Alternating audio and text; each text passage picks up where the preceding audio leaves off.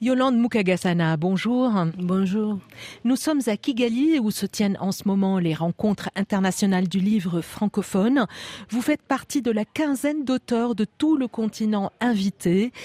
Et votre histoire avec l'écriture est singulière.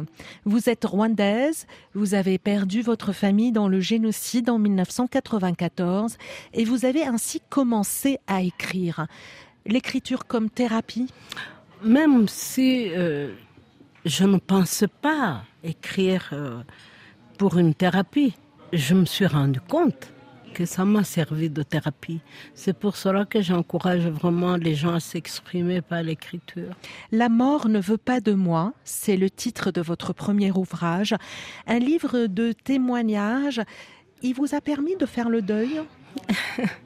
Faire le deuil, c'est tout un chemin, c'est et puis le deuil pour euh, quelqu'un qui est mort d'une maladie, une mort à laquelle on s'attendait, mais les nôtres, c'est pas ça.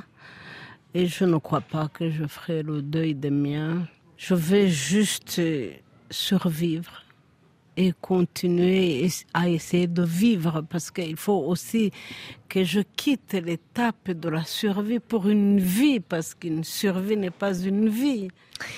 On dit communément que ce n'est pas possible d'écrire ou de s'exprimer sur l'indicible, l'innommable.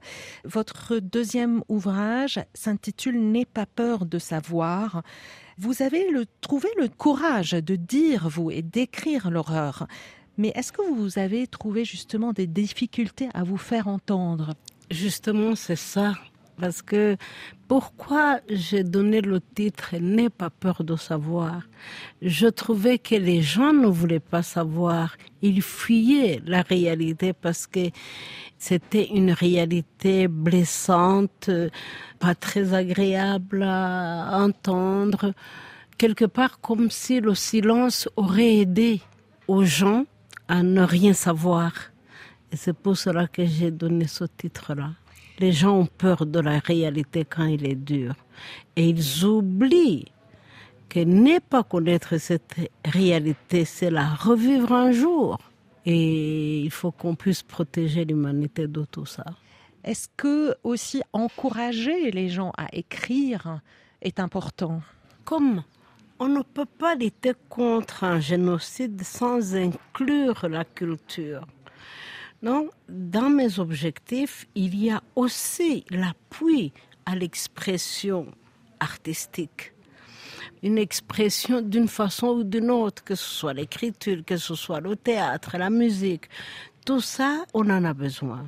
C'est pour cela que aussi longtemps que je pourrai, je soutiendrai les arts. Merci Yolande Mukagasana. Merci à vous. Je rappelle que vous faites partie des 15 auteurs invités à la deuxième édition des rencontres du livre francophone qui se tiennent à Kigali où nous sommes aujourd'hui.